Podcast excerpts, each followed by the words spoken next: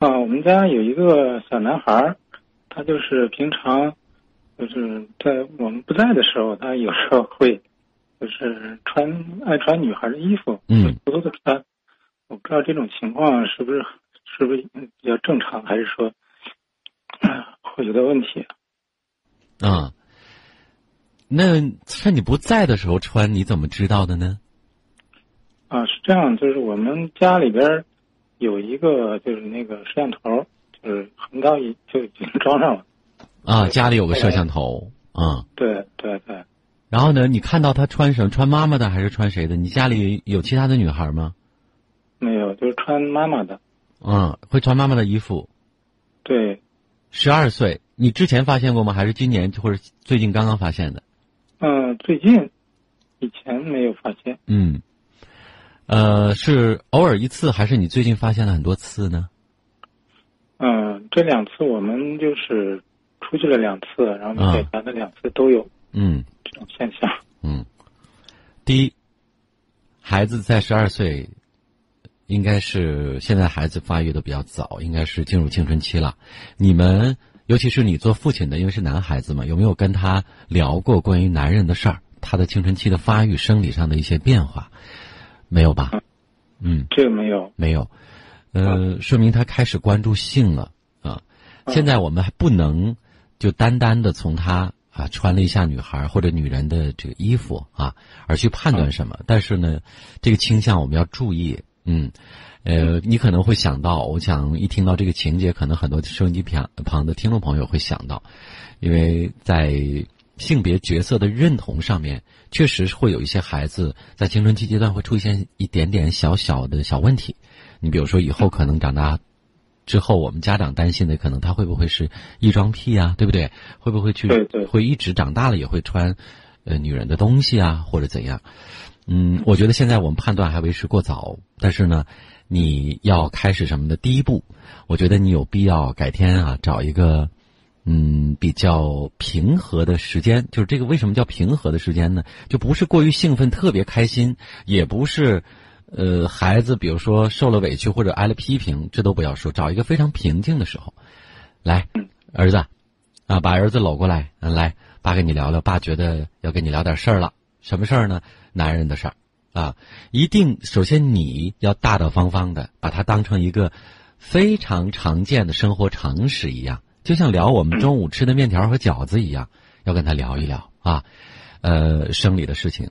很多家长呢，我我最近接到过很多类似这样的电话，很多家长认为说不出口，不用说。我们那时候，我爸跟我也没说过，都是这么说的。不，但是现在的孩子什么呢？你如果不跟他聊一聊，最亲密的、最有安全感的人，如果不跟他聊一聊正面的，而且这个呃。正确的知识的话，他可能因为现在信息时代，网络上东西太杂了，说什么的都有啊。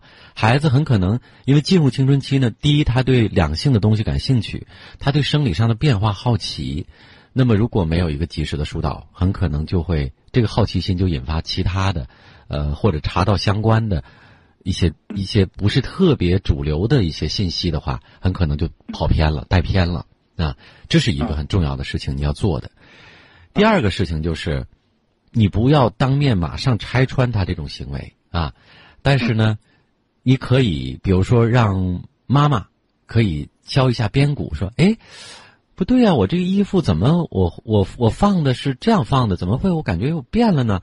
然后比如说妈妈跟你说：“哎，是不是你动了？”嗯，我的意思是给你出个这个主意，什么呢？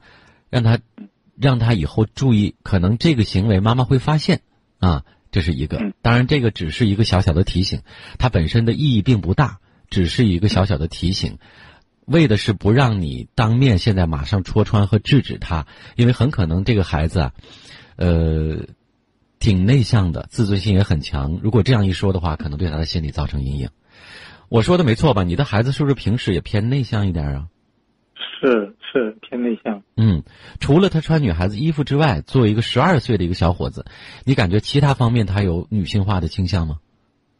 其他方面没有他就是平常也是大大咧咧的穿着也不在我面前就是穿着也不是特别挑剔。嗯有没有特别有没有特别爱哭鼻子啊或者说特别容易生气有吗？呃有有。有啊。是对，就是有时候说说他，嗯我们我们也说的比较少，然后嗯有时候说的说的稍微说他一下，他就可能就哭了 就哭了哈。嗯，啊。还有一个我想问的，你们家的整个的格局上，是不是你爱人比较更强势一点，然后你平和一点？对他比较，嗯，他这个脾气不太好，嗯，你看有时候会对孩子发脾气。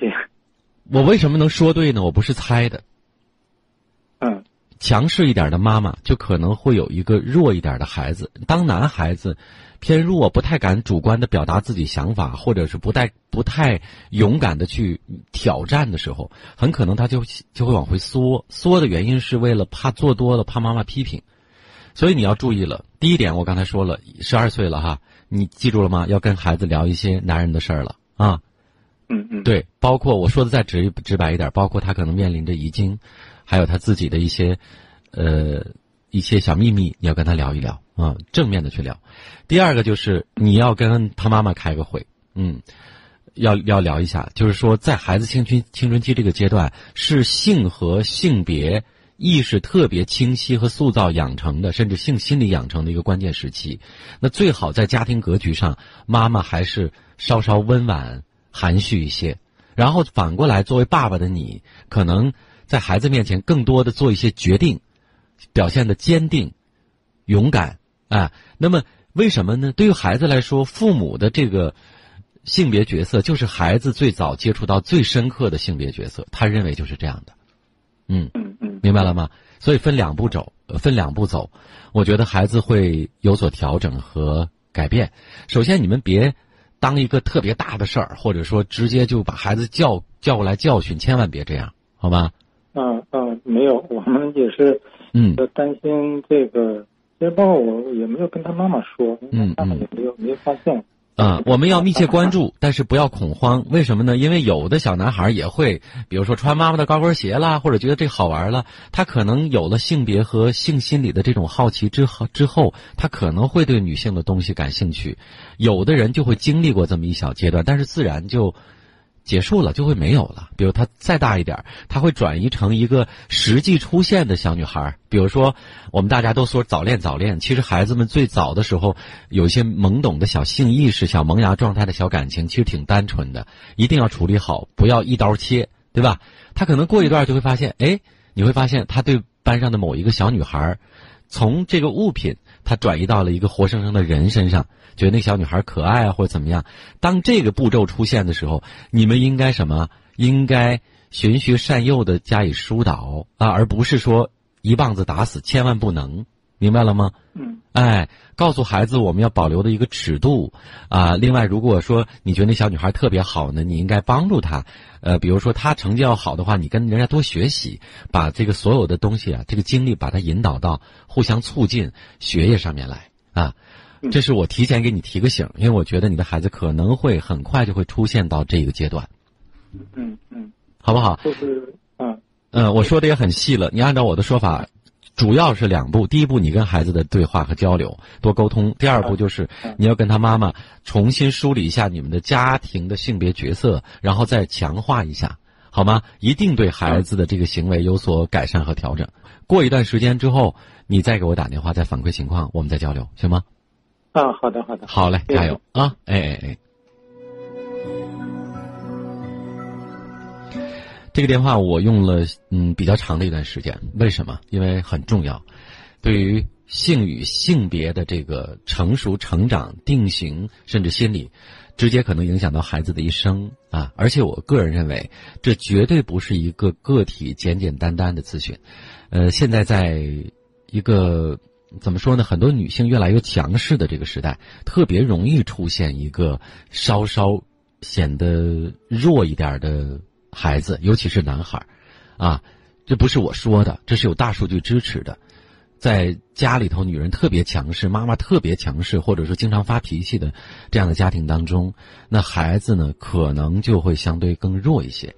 在弱的时候，在偏，呃，有的时候更脆弱的时候，容易出现性心理的一些偏差和小问题。